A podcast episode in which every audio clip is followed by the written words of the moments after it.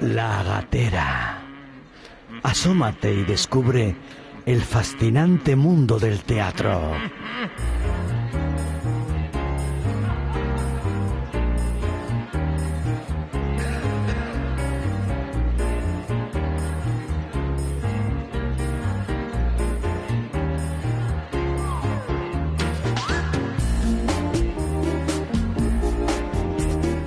Bienvenidas, bienvenidos a La Gatera.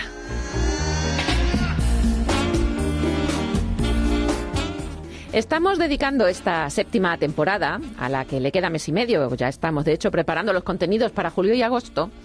Digo que esta séptima temporada la dedicamos a los hitos de las artes escénicas. Esto supone que cada semana nuestro director, Javier Llanos, que enseguida va a tomar la palabra, tiene que decidir qué hito elegir y cuáles dejar para otra ocasión o para otra temporada. Es una decisión difícil porque ¿qué pensará quien se queda fuera? ¿Y qué pensará quien sí entra en la colección? Esta selección, quiero aclarar, que es absolutamente personal, pero siempre justificada en hechos, nunca aleatoria ni caprichosa. Bien, pues algo parecido debió pensar Vicente García de la Huerta cuando, en los años 80 del siglo XVIII, decide trabajar y después publicar su Teatro Español si quieren buscarlo, pongan H's porque le escribía de una manera muy particular.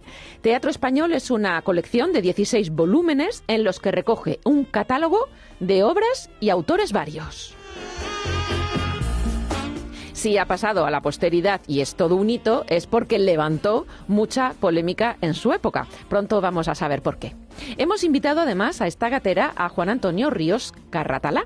En 1987, el Departamento de Publicaciones de la Diputación de Badajoz le publicaba, digo, su obra Vicente García de la Huerta. 1734-1787, en la que recoge aspectos fundamentales de su obra literaria, incluida esta obra que hoy nos ocupa. Y para terminar, Esteba Ferrer ya tiene seleccionada una ópera concreta con la que ilustrar los contenidos del programa. Así que, eso sí, antes de empezar, les recuerdo que en canalextremadura.es, en la aplicación para móviles o en cualquier plataforma de podcast, si ponen la gatera Canal Extremadura, van a poder recuperar tanto este programa como los anteriores. Así que, bueno, esto lo van a poder hacer en cualquier momento del día, claro. Ya es el momento, vamos a comenzar, así que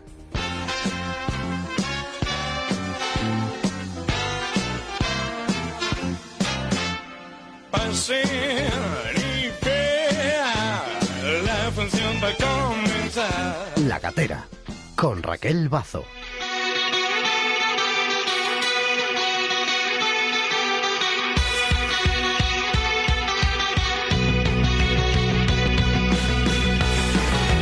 Vicente García de la Huerta nació en Zafra en 1734. De ahí que sea un referente para la cultura extremeña, así en términos eh, muy generales. Sin embargo, no lo fue tanto para sus contemporáneos y mucho más en la última etapa de su vida. Estudió en Salamanca y bajo el protectorado del Duque de Alba llegó a Madrid, donde fue acogido en la Real Academia Española de la Lengua, entre otras, y obtuvo distintos cargos y distinciones. En 1766 se produce el motín de Esquilache y nuestro paisano se exilió en París donde fue espiado por la Embajada Española al considerarlo un traidor al rey Carlos III y su gobierno. Bueno, por esta y por otras razones fue desterrado y permaneció unos 10 años fuera de España, parte de ese tiempo en Orán, al norte de Argelia. A su regreso a Madrid, todo había cambiado mucho. Entonces estrenó su tragedia Raquel, que había escrito unos años antes, y publicó Teatro Español, que le causó una serie de fuertes enfrentamientos con los literatos de su época. Una polémica de casi 10 años de duración. Todo hasta su muerte en 1787.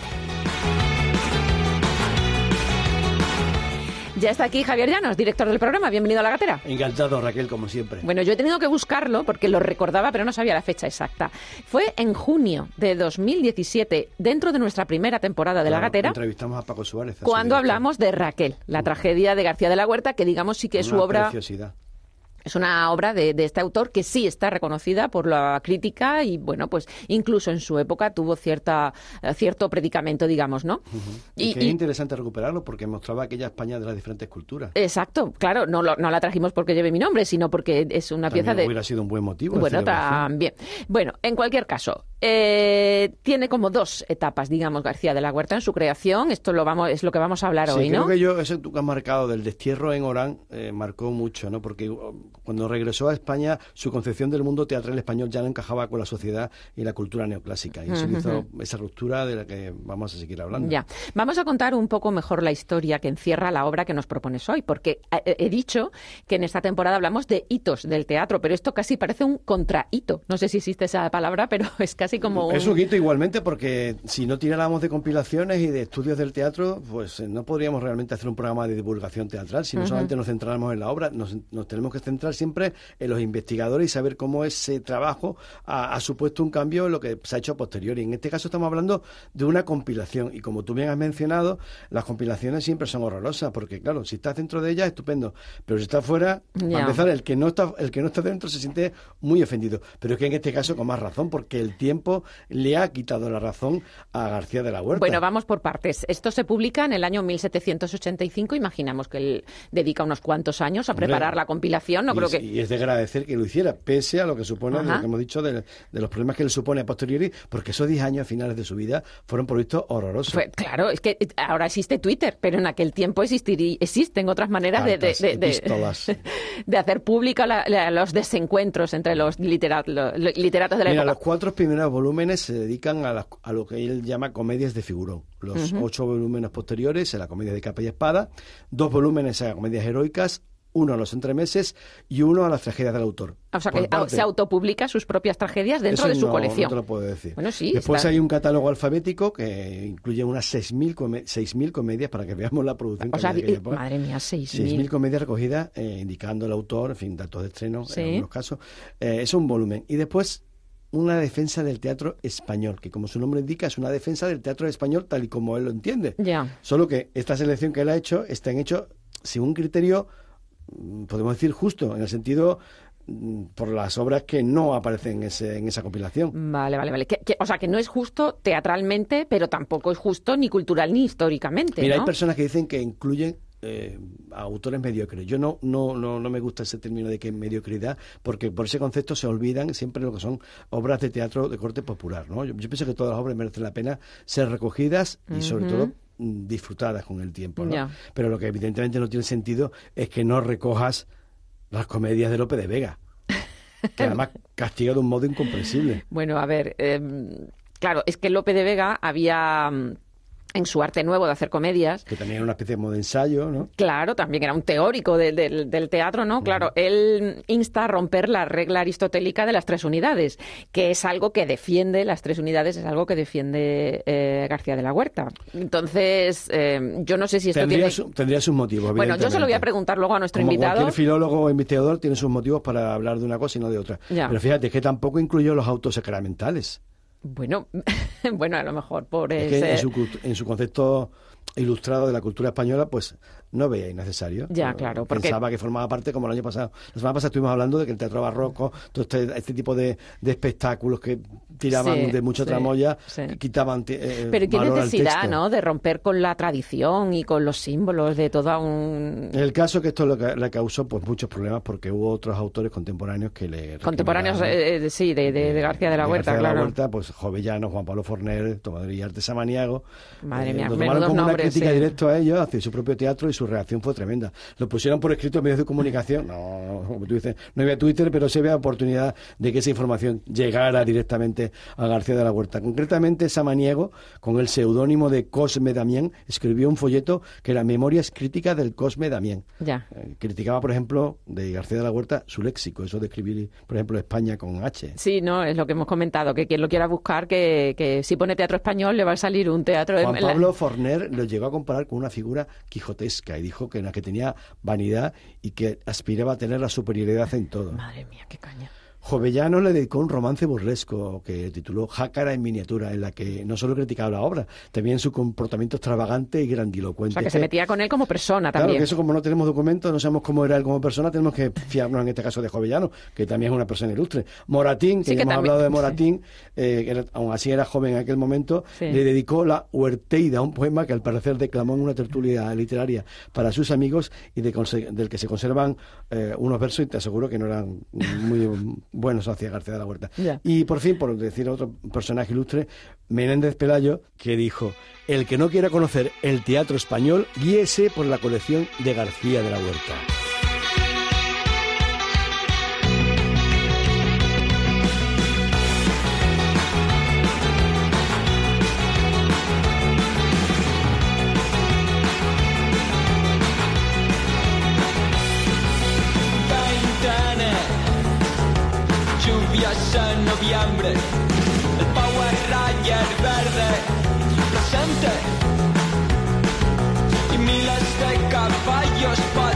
Arriba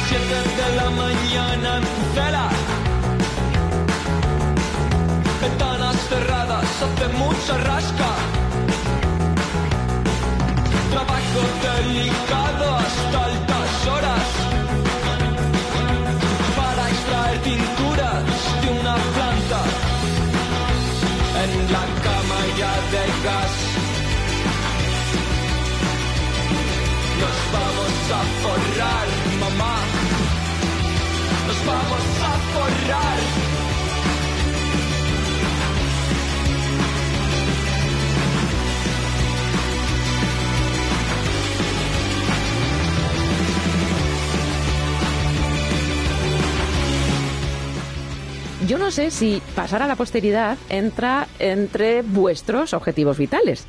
Yo, en mi caso, desde luego, no lo tengo nada claro. Pero lo que desde luego no creo que sea del gusto de nadie es pasar a la posteridad en función de las opiniones negativas que otras personas tienen de nuestro trabajo, por mucho que ese trabajo se haya comprobado finalmente que era desacertado. Al escribir teatro español, García de la Huerta pretendía hacer una labor de servicio público o un ejercicio de autodeterminación frente a sus coetáneos. García de la Huerta tenía obligaciones profesionales como bibliotecario y Teatro Español precisamente forma parte de esas obligaciones. Al mismo tiempo, eh, aprovechó la ocasión para defender su postura en torno al teatro español en un marco polémico. Eso se nos olvida siempre, porque él evidentemente conocía muy bien lo que se había hecho, porque tenía un acceso directo a esas publicaciones a través de la, de la Real Academia de la Historia de la Lengua, ¿no? Efectivamente, él eh, profesionalmente vivía de ser eh, bibliotecario. bibliotecario en aquella época no era un funcionario ni nada parecido, pero bueno, eh, era su función profesional. Eso le permitió tener acceso a una multitud de documentos, de ediciones, y de ahí deriva no solamente Teatro Español, sino la Biblioteca Militar, que también editó por aquellos años.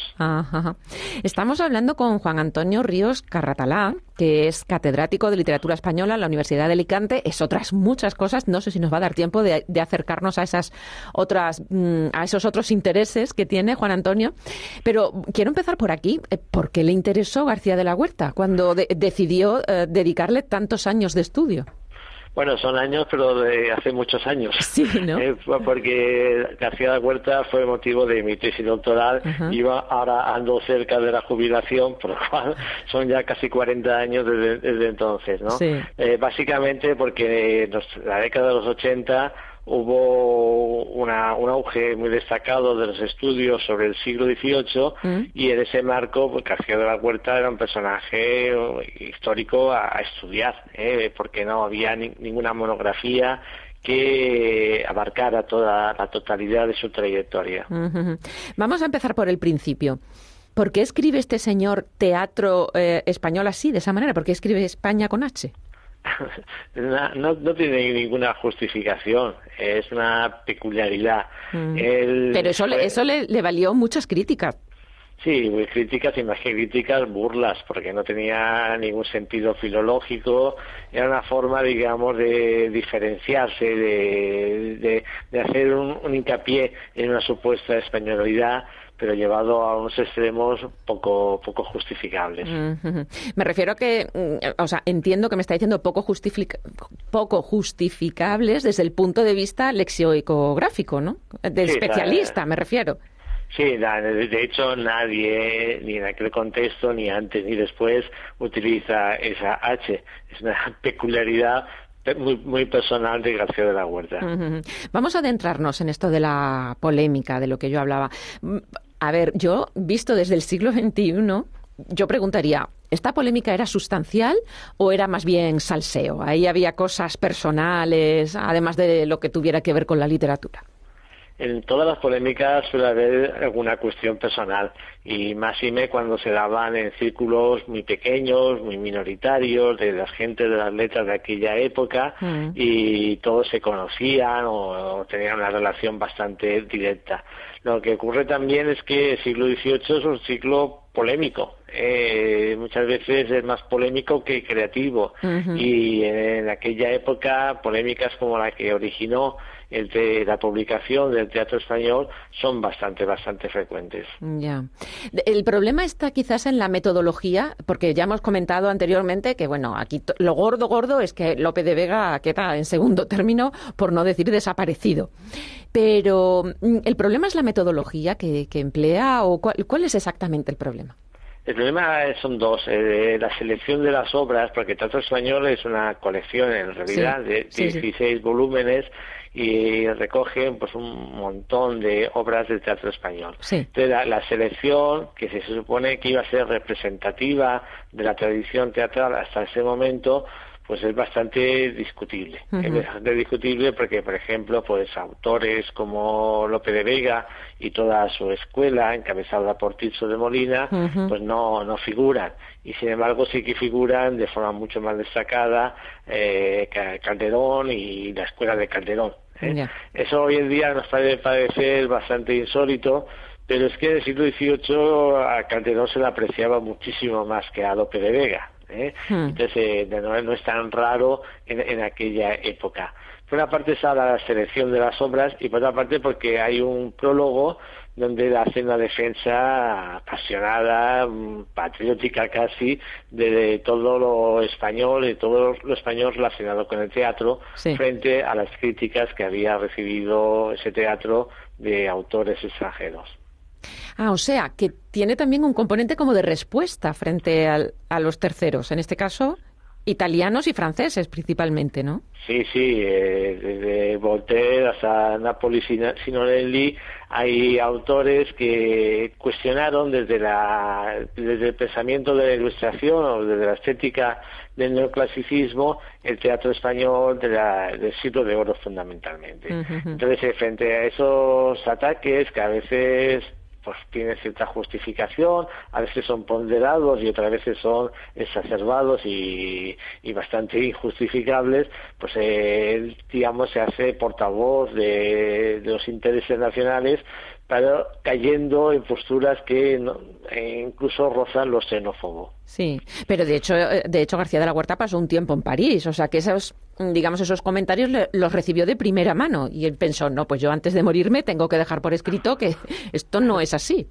Sí, pero estuvo en París por cuestiones políticas. Sí, sí, sí. Eh, él, digamos, eh, se sitúa en en una órbita ajena al despotismo ilustrado, ajena al pensamiento de la ilustración hmm. y tiene que salir de, España y claro, eh, conocería el ambiente, conocería el ambiente francés, pero de todas maneras los autores que permanecen en España también tuvieron eco de lo que se estaba publicando en Europa acerca de la cultura española.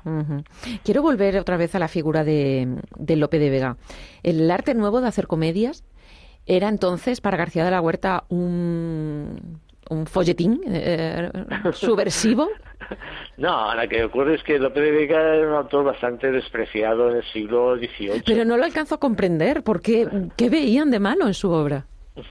Pues, eh, pues por una parte, los neoclásicos, eh, digamos, los autores más cultos, no veían eh, a López de Vega como un autor culto. O, porque era popular, porque era del gusto del público. Era demasiado popular para, para, para, su gusto, ¿no?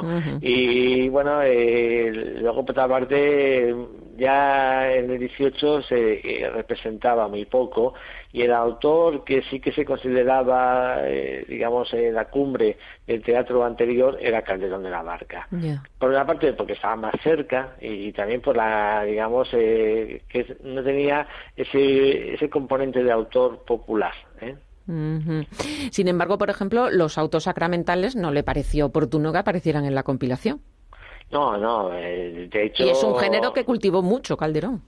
Sí, pero es que diez años antes de la publicación de Teatro Español, los actos sacramentales, la representación de los mismos fue prohibida. Fue prohibida por la degeneración que tenía ese acto, que inicialmente tenía un componente religioso eh, muy destacado y con el tiempo fue degenerando en una fiesta donde lo religioso ya pasaba a un segundo plano. Eh, a mí lo que me resulta apasionante de todo eso es el cómo ahora en el siglo XX el auto sacramental se vuelve a estudiar o vuelve a coger una cierta, una cierta presencia, pero en los círculos académicos, porque lo que es al teatro como tal, al escenario, no ha llegado o no ha vuelto todavía el auto sacramental. Bueno, llegó en los años 30 con incluso autores como Miguel Hernández o Rafael Alberti. Bueno, o, sí, eh, o este García Lorca, que, que eh, también representó con la barraca autos sacramentales. Sí, pero y luego en los años 40 hubo un intento, un intento por parte de sectores de la falange hmm. de resucitar eh, el auto sacramental, ¿no? Y hubo algunas representaciones solemnes de autos sacramentales, pero nunca contó, nunca contó con la aceptación popular y hoy en día ni, siquiera ya en el ámbito académico se estudia el autosacramental porque es un género que interesa muy poco al alumnado. Mm. Vamos a hablar de Cervantes, porque mm, ¿Qué, tenía eh, García de la Huerta contra Cervantes? ¿O cómo es esto es que no he conseguido ni siquiera alcanzar a entender cuál era la polémica. ¿Qué, tenía el siglo XVIII contra Cervantes? Ah, sí, eh? claro, porque estaban un poco todos ahí usando a Cervantes como eh, punta de lanza o como algo que arrojarse, ¿no? Era como, pues toma Cervantes. Sí, sí, la verdad es que la obra cervantina tiene muy diferentes épocas, muy diferentes interpretaciones según los periodos históricos y, la del siglo XVIII no es precisamente la mejor, ¿eh? no es precisamente la mejor porque aunque hay autores como Gregorio Mañanz que lo recupera, hay autores que lo defienden, pero otros muchos pues lo tienen como un autor cómico y poco más ¿eh? y poco más ¿eh? y no lo aprecian y no le asocian el prestigio que actualmente tiene Cervantes eh, Cervantes será mucho mejor valorado posteriormente pero eso pasa con muchos clásicos tiene momentos de auge y momentos de olvido y hoy en día hay autores que nos parecen absolutamente incuestionables y han estado olvidados durante largos periodos. Juan Antonio, me gustaría que me hablara de Juan Pablo Forner, que también era extremeño, y en este caso estos paisanos no, no se llevaban nada bien. Sí, es que se juntó el hambre con las ganas de comer, eh, porque si García de la Huerta era polémico por naturaleza, Forner era todavía más polémico. ¿eh? Ambos protagonizaron un montón de polémicas y la verdad es que eh, a, veces eh, ves componentes estrictamente personales de dos personas muy volcadas a un espíritu polémico más que razones eh, de, peso en, esas polémicas. Y desde luego Forner y García de la Huerta no sé cómo se diría, ahora no, se tragaba, no se, no, se, tragaba, ¿no? Y la verdad es que tuvieron eh, polémicas con acusaciones personales bastante desagradables. Todo esto queda recogido en su tesis doctoral y nos sirve a nosotros para adentrarnos en, en la obra de García de la Huerta. Pero ¿hasta qué punto su vida influyó en...? Porque en la primera parte, digamos, bueno, hasta el estreno de Raquel, hemos comentado aquí antes también, que bueno, pues que era un autor de más o menos eh, respeto público, pero bueno, era un, un, intelectual de su época, pero después esto da como un giro de 180 grados. Eh, ¿Tuvo algo que ver el exilio, la dureza de vivir fuera de España, volver y encontrar que todo ha cambiado? ¿Todo eso influiría quizás también en su forma de pensar? Eh, indudablemente ese exilio y problemas que no sabemos hasta cierto punto como lo graves que pudieron ser, la, la exclusión que, que, él sintió y que cuando volvió pues ya había otra generación, había otro grupo eh, hegemónico dentro del mundo cultural y él se sintió marginado, se sintió excluido y lejos de intentar adaptarse a los tiempos, se rebeló contra los tiempos. Y se rebeló de una forma pues ya bastante anacrónica. Y la verdad es que aprovecharon estos jóvenes autores, estos autores que eran de la ilustración, que eran del neoclasicismo, aprovecharon para afirmarse eh, el hecho de enfrentarse a alguien anacrónico como era en ese momento García de la Huerta. Estamos en la gatera hablando con Juan Antonio Ríos Carratalá, que dedicó unos años de estudio a García de la Huerta. No quiero despedirle sin aprovechar, ya que nos hemos encontrado aquí, sin aprovechar, digo, para preguntar sobre otros temas que han sido de su interés a lo largo de toda su carrera como investigador y también, claro, como catedrático de, literatura. Y es todo ese interés por el teatro y ya también el cine de la época, digamos, del franquismo, la transición, etcétera. Este tipo de relaciones personales eh, en el siglo XVIII que hemos visto entre los grandes eh, literatos de la época, se puede también rastrear ese tipo de, mm, bueno, cómo mancha eh, las relaciones personales, los trabajos artísticos de los creadores, ¿se puede seguir rastreando en, la producción a lo largo de la historia? Sí, por supuesto. Yo una de las primeras cosas que les explico a, mis alumnos es que las obras de, teatro, las películas o las novelas, ¿eh? no las escriben seres inmaculados ni seres seráficos, ¿no? sino personas de, carne y hueso con todas sus circunstancias. ¿no? Y cuanto más ahondamos en esas circunstancias, más entendemos las obras. ¿eh? Eh, a veces esas obras reflejan esas circunstancias de la forma más directa, otras veces más indirecta, pero desde luego conocer a quién hace esas obras es un punto fundamental para entenderlas y eso siempre ha sido un objetivo de mis trabajos. ¿Y, ¿Y mm, qué papel juega el público? En el caso que estamos hablando, tanto en el siglo XVIII como en el siglo XX, ¿Qué papel juega el público en el sentido de eh, lo que es popular eh, ya no es intelectual? porque hemos visto, por ejemplo, en el caso de Lope de Vega o en general, lo que es del gusto del público eh, pierde la connotación a lo mejor de algo preparado, algo intelectualmente válido. ¿Esto hasta qué punto el público puede ayudar o no a que algo sea considerado y pase a la posteridad? Sí, el público a veces eh, consigue que autores pasen a la posteridad. Sería el caso, por ejemplo, de Ramón de la Cruz, el autor de los sainetes del siglo XVIII, mm. que gozó de una tremenda popularidad ya en su época y, pertenece al canon teatral del teatro español, ¿no? Pero la mayoría de los autores populares de aquella época son autores olvidados, autores olvidados que no gozan de ningún interés por parte de los investigadores, ni siquiera a veces por parte de los historiadores, que han hecho hincapié en autores que eran la excepción y a, veces han olvidado a quienes eran la, la norma, en la norma histórica y bueno pues eh, son eh, paradojas eh, paradojas de la historia donde los protagonistas son los que en su momento apenas tenían presencia en los escenarios porque no contaban con la aceptación del público.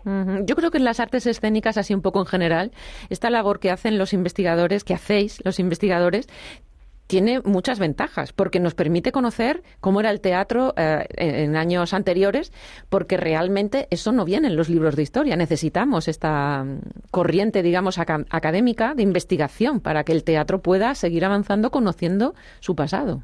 Sí, claro, el teatro, eh, el hecho de asistir al teatro es un hecho cambiante, no tiene nada que ver nuestra, nuestra, presencia en un teatro con la presencia del público en otras épocas. Y, yo hago hincapié precisamente en mis clases y también en mis libros en explicar las muy diferentes circunstancias de lo que representaba ir al teatro.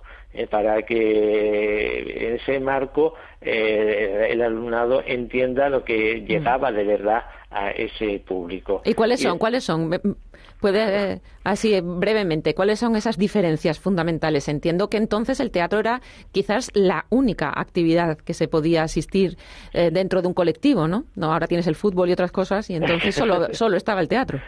En el siglo XVIII ya empezaba a haber alguna otra, algún otro espacio de sociabilidad. En el siglo XVII prácticamente o se iba a misa o se iba al teatro, no había otro espacio donde de sociabilidad. En el 18 a finales ya hay algún café. Ah, sí, lo hablábamos la semana pasada cuando, cuando hablábamos de la comedia nueva o el café. Ya explicábamos que era el origen de...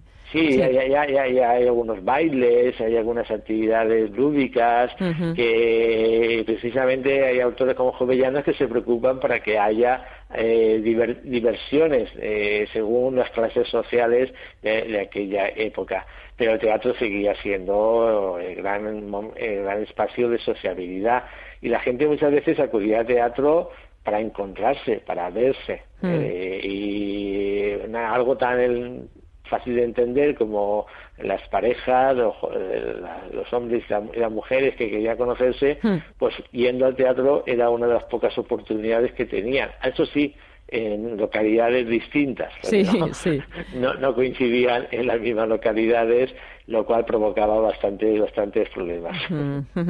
Por eso siempre nos resulta tan chocante ¿no? este avance en la historia del teatro que fue apagar la luz del patio de butacas, ¿no? para que el público estuviera en lo que tenía que estar y no en otras cosas. Sí, bueno, se utilizaban otros recursos. Eh, había unas introducciones, unas loas eh, al principio de la representación, donde solía salir el actor más cómico, más gracioso, que más empatía tenía con el público, y la función de ese pequeño, esa pequeña representación era que se callaran, que, que, que, empezaran a fijarse en lo que aparecía en, el escenario y que el mundo de la ficción sustituyera al mundo de la realidad a lo largo de la representación. Volviendo ya para terminar a García de la Huerta, ¿qué opinión tenía él de los profesionales del teatro? ¿Esto se sabe? Él tenía poca relación con el mundo profesional del teatro, porque el, teatro que él cultivaba pues tenía escasa presencia en la cartelera, un teatro muy culto, un teatro de alguien que vivía del mecenazgo de la nobleza, pero no buscaba la respuesta del público popular. ¿eh? Y entonces, eh, digamos, en ese sentido tiene una esporádica relación con los profesionales y nunca manifestó una opinión en concreto. Juan Antonio Ríos Carratalá, muchas gracias por atendernos y muchas gracias por prestar atención a estas cosas para que nosotros ahora podamos comentarlas aquí en la gatera. Estupendo y a vuestra disposición.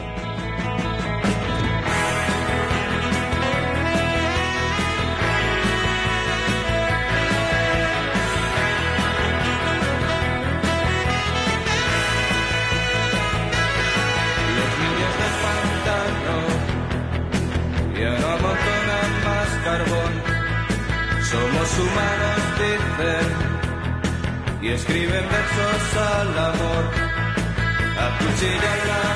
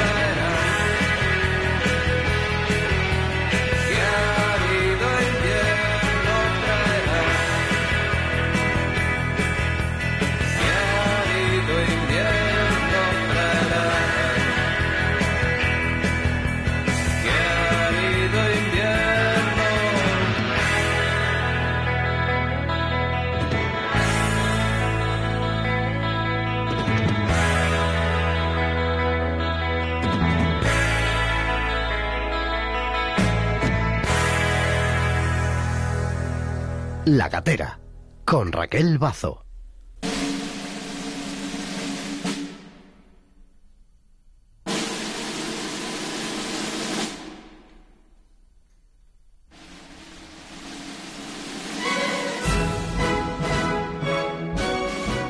Con esta sintonía llega la gatera Esteba Ferrer cada semana y, de hecho, esta, según veo en el guion, ha elegido al mismo compositor que en el episodio anterior, que la semana pasada. Esto nos lo tiene que explicar Esteba Ferrer. Bienvenido a la gatera. Bien hallado, como siempre, una semana más. Bueno. sí, sí, voy, a saltarme mis propias normas, que para eso están, para saltárselas. Exacto. Y hoy os voy a poner otra vez y voy a hablar de Mozart, pero te, explico el porqué y todo tiene un motivo y esta vez creo que es importante. A ver. Vamos a ver, el año, el año estamos hablando de 1785. Hay muchos detalles que hacen de 1785 una página importantísima en la historia de la música clásica y de la lírica. Bueno, eh, este año ¿Vale? Mm, vamos a ver nacer figuras eh, emblemáticas del género clásico lírica, por ejemplo, como el compositor austriaco el Joseph Czerny o va a desaparecer, es el año de la muerte, de un compositor barroco italiano del que hablé hace muy pocas semanas, porque era el compositor de las óperas de muchos de los libretos de Carlo Goldoni. Y íntimo amigo, Baldassare Galuppi, que además puse un fragmento del filósofo de campaña. Bueno, pues en ese año también se componen y se estrenan, se publican nuevas, muchas nuevas obras, como por ejemplo, iba a decir, bueno, pues vamos a poner algo de Luigi Cherubini, ¿no? Porque estrenó Demetrio, La finta principesa. Eh, mm, ese año, Ludwig van Beethoven, eh, ya con 15 años, mm, hace, compone sus maravillosos cuartetos para piano. Pero dije, no, no, no, no, vamos a, a ver qué más pasó ese año. Bueno, ese año pasó algo importantísimo, que es que nació Isabel Ángeles Colbrán, o en Madrid, un 2 de febrero. ¿Vale? Ah. Que más conocida como Isabela Colbrán, considerada la mejor mezzo-soprano y soprano dramática de coloratura de su tiempo, y quien era musa de Rossini y primera mujer de Rossini, ah. y una de las mejores intérpretes de la historia de su obra, ¿vale? Prácticamente 5, 6, 7 de los grandes papeles rossinianos fueron escritos por Rossini exclusivamente para ella. O sea, estaba a punto de dedicarle el programa. Pero, pero, tampoco. pero dijo, no, no, no, porque todavía pasó algo más importante. Bueno, en esa época había, en ese año hubo tres compositores que, que marcaban esa época, hmm. que es la época, evidentemente, el esplendor de la época clásica. Joseph Haydn, Christopher Willibald von Gluck y el señor Mozart, Wolfgang Amadeus Mozart. Bueno, pues hoy vamos a hablar de una de las óperas más controvertidas, pero sobre todo importantes de la historia musical. Se trata de Le Nozze di Figaro, o en español, Las bodas de Figaro. Ah. Título original en francés de la novela es Le mariage de Figaro, pieza teatral del señor Beaumarchais en la que se inspiró Mozart y que provocó desde su estreno en París el 27 de abril de 1784, o sea, un año antes mm. del año que estamos hablando hoy, mm.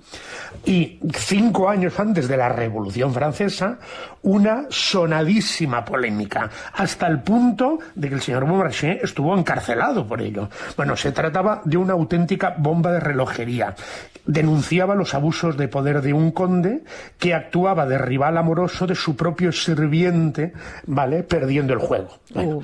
Eso fue un escandalazo porque evidentemente ponía en entredicho a la monarquía y a la nobleza. Sin embargo, la obra se prohibió evidentemente en Francia y se popularizó muy rápidamente y las traducciones al alemán no tardaron en llegar. Fue así como Mozart, que tenía un ejemplar en su biblioteca, quedó fascinado por esta segunda parte, además podríamos decir, del Barbero de Sevilla, y encontró la historia que tanto tiempo llevaba buscando para su nueva ópera bufa, porque la anterior era la que habíamos hablado la semana pasada, El rapto en el Serrallo. Sí. ¿Vale? Y cuyo libreto esta vez fue elaborado por su amigo Lorenzo da Ponte. Y justamente con esta obra también comienza la colaboración entre Mozart y Da Ponte, una de las más fructíferas de la historia de la ópera, de las que resultaron tres obras maestras del género. Esta primera que hoy hablamos, que es Las bodas de Figaro, luego el Don Giovanni y finalmente el Così fan tutte.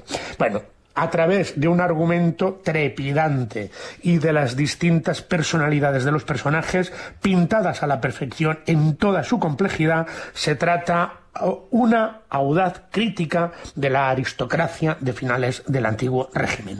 Bueno, mm, me lo habéis puesto tan difícil porque yo hablo muy pocas veces de las bodas de Figaro porque es que la pondría toda entera. Ah. O sea, es que no, no, no sé qué nunca qué número poner. Entonces, he puesto algunas veces, he puesto algunas áreas, pero bueno, hoy vamos a escuchar ahora el divertidísimo dúo del tercer acto entre el conde de Almaviva y su criada Susana, el crudel Perquefinora, en las voces del barítono Dietrich Fischer-Dieskau y la soprano Edith Matthews, en una de las grabaciones para mí de referencia de esta obra maestra dirigida por Carl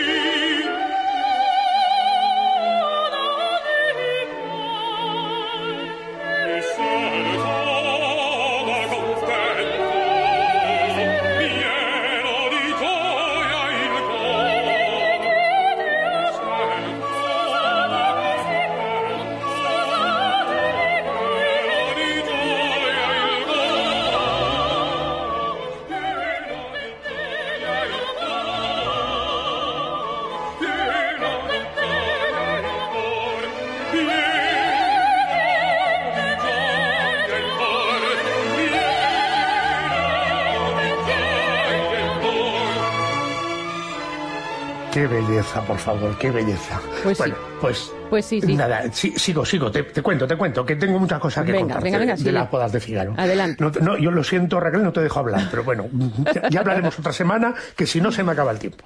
Mira, eh, hubo un gran imprevisto, porque ellos, el señor Daponte y Mozart, se pusieron con, con el libreto, con todo, pero de golpe mm, hay el emperador José II, hermano de la reina de Francia, María Antonieta, dijo que para nada, que se prohibía representar en Austria la obra teatral de Beaumarchais, mm. porque en Francia, como había provocado tan revuelo con la crítica esta mordaz que se hacía a los valores decadentes de la aristocracia, dijo que allí, allí en el imperio austrohúngaro, a esa obra no se hacía. ¿Y qué hicieron Mozart y Daponte? Bueno, pues justo en mayo de 1785, o sea, hoy hace 238 años en concreto, justo en este mes, se pusieron con entusiasmo y en absoluto secreto a componer y a escribir las bodas de Fígaro. Da Ponte tuvo la astucia de suprimir los pasajes más polémicos de la obra original, lo que después, cuando convencieron a señor José II mm, de que mm, la viera, pues convenció y se tradujo en el beneplácito del emperador para su representación en Viena. Las bodas se estrenaron el 1 de mayo de un año después, de 1786, y en ella participaron los mejores cantantes italianos. El propio Mozart se encargó de acudir a los ensayos obsesionado con, cada, con que cada cantante comprendiera la psicología de su rol hasta últimas consecuencias. La ópera está llena de pasajes impresionantes de melodías bellísimas, por lo que de verdad que es que es muy difícil destacar uno números frente a otros, ¿no? Mira, el personaje de Querubino, yo creo que los he puesto alguna vez, pero no lo recuerdo, porque ya son muchos años ya en antena mm. contigo, y ya, yo ya me pierdo a veces. Pero yo creo que sí que he puesto las dos arias de Querubino, que son famosísimas, el Non so più cosa son, o el Boy, que es Sapete, son las dos, las dos más famosas de Querubino, ¿no? Las arias más serias y exquisitas evidentemente corresponden al personaje de la condesa de Almaviva, el Porgi Amor o el Dovesono. Susana, la criada, la otra protagonista, tiene dos arias también muy bonitas. Una es el Ginocchiatevi y uh, el Benite Ginocchiatevi, perdón, y la otra, la más destacada, es el de Vieni non tardar. El personaje del conde de Almaviva sobresale sobre todo la de Vedrò Mentrio Sospiro. Y hay un personaje pequeñísimo, que es el personaje de Barbarina, es la hija de Antonio, el jardinero, que en un momento mm, descubre, hay una trama y descubre el jardinero, se cuela ahí medio borracho y dice una cosa. Bueno, pues la hija, que solo tiene nada, dos intervenciones, tres intervenciones, tiene una pequeñísima pieza inolvidable, bellísima, con aire de música nocturna. Se llama Lo perduta memeschina, en el acto cuarto. Bueno, Barbarina ha recibido del conde, ¿Mm? del conde Almaviva, un broche que debe entregar a Susana. Y esta lo ha perdido. Mozart, que era un genio, ya lo sabemos, pero cuando uno escucha una pieza aislada es a veces cuando más se percibe esa genialidad. En un minuto y medio que dura escaso, es capaz de crear una pieza de gran belleza que transmite perfectamente el estado de desasosiego de esta pobrecita adolescente que ha perdido el broche. Escuchémosla de verdad como ejemplo en la voz de la soprano Bárbara Vogel.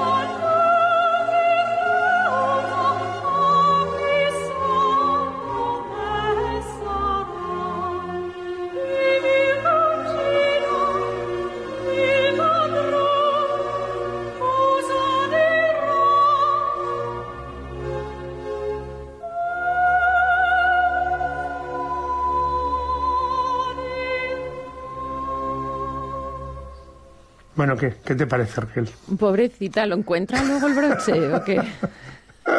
es que es maravilloso, es maravilloso. Algún día tú nos has hablado aquí también de estos personajes muy, muy, muy pequeños que tienen esa mm, capacidad de deslumbrar en apenas minuto y medio, ¿no? Que debe ser dificilísimo sobre todo cuando, cuando hay un talento como el de Mozart que dice, no, no, aunque sea pequeñito, yo le voy a dar su pequeña joya. Mm. Y esta es la pequeña joya de Barbarina. Bueno, en esta hora ah, os he hablado, evidentemente, de las partes de solista, pero están los conjuntos. Los conjuntos son, bueno, está lleno la ópera de dúos, tercetos, concertantes, que encima agilizan la trama, propiciando un estilo casi de conversación, ¿no? O sea, que los, los, concertantes son cuando intervienen todos los personajes a la vez y que cada uno tiene su línea melódica y su texto, y parece que estén conversando, está tan bien casado, es, es, es particularmente famoso uno de los primeros, el primero de los grandes finales, ¿no? El del acto segundo, el Ecce Ormai, que tiene 900 237 compases y empieza siendo un dúo,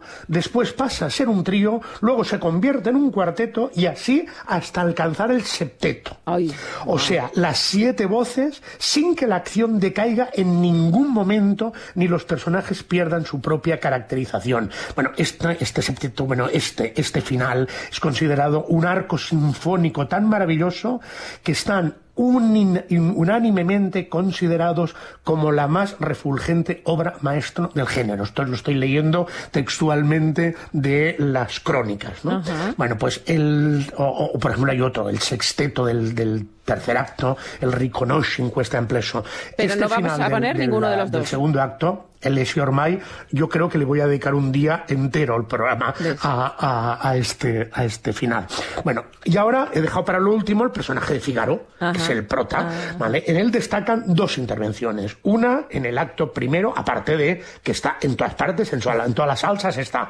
Pero vaya, él como solista tiene dos intervenciones, que son la cavatina llena de venganza e ironía, el se vuelva al señor continuo, se vuelva al o con el tema que voy a cerrar ya hoy, quizás que es una de las melodías más célebres de la ópera, que se llama La Marcha, es la marcha aria, ¿vale? Alguna gente le llama aria, otra gente le llama marcha, non può andrai farfalone amoroso del final del acto primero, y es la que le canta al personaje de Querubino. Querubino, eh, como sabéis ya, os he hablado otras veces, es un joven paje al servicio del conde de Almaviva, y es en lenguaje coloquial un farfalone, que la traducción literal sería un, mariposa, ah. pero que aquí lo traduciríamos mejor en castellano como un moscardón que va detrás de todas las mujeres de palacio, lo que no deja de crear multitud de situaciones muy embarazosas. Por esto, al pobre Querumino lo mandan a la milicia. Fígaro le toma el pelo y burlándose de él le dice que sus correrías en pos de cualquier mujer se han acabado y que su futuro va a ser el de un glorioso militar. Os dejo con esta área alegre y vivaz, reforzada, más curiosa, está reforzada por las trompas y timbales para darle ese aire un poquito más militar e imitar el sonido de la guerra, ¿no? Casi. Bueno, pues, ah, y mira, hay una curiosidad antes de irme. La música de esta área fue tan célebre que se citó luego al cabo de unos años, en el segundo acto de la siguiente ópera de Mozart, que fue Don Giovanni. Ah. Nada, os dejo con el Non più andrai, la voz de uno de los grandes Fígaros de todos los tiempos, el barítono alemán Hermann Prey. Non amoroso, notte giorno di torno girando, belle trovando il riposo, narcisetto arancino d'amor. Delle belle trovando il riposo, narcisetto arancino d'amor. Non più avrai questi bei pennacchini, quel cappello leggero e galante, quella chioma, quell'aria brillante, quel vermiglio donnesco color, quel vermiglio donnesco color. Non ti avrai quei pennacchini, quel cappello, quella chioma, quell'aria brillante. Non ti andrai farfallone amoroso, notte giorno di torno girando, nelle belle tormento al riposo, Narcisetto Adoncino d'amor. Nelle belle tormento al riposo, Narcisetto Adoncino d'amor. Fra guerrieri fa farmacco, ron stacchi stretto sacco, schioppo in spalla, tabla e fianco, collo dritto, uso franco, un gran casco, un gran turbante, molto onor, poco contante, poco contante, poco contante.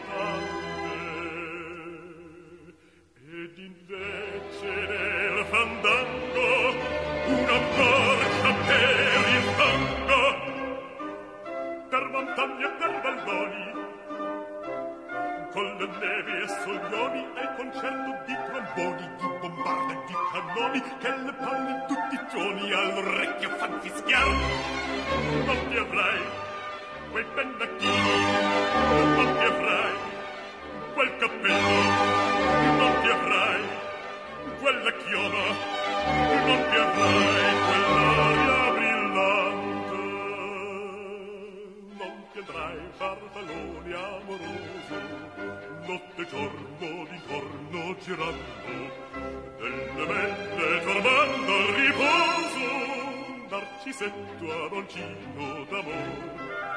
Nelle belle tornando al riposo, Narcisetto Adoncino d'amor.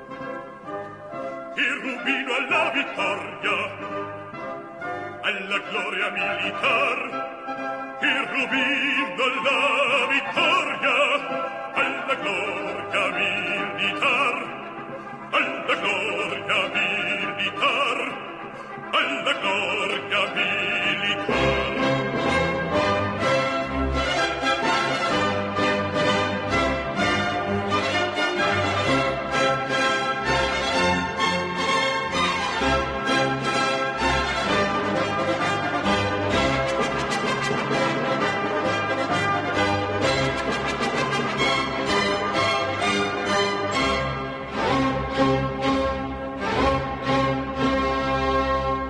La Gatera, tu escenario en Canal Extremadura Radio.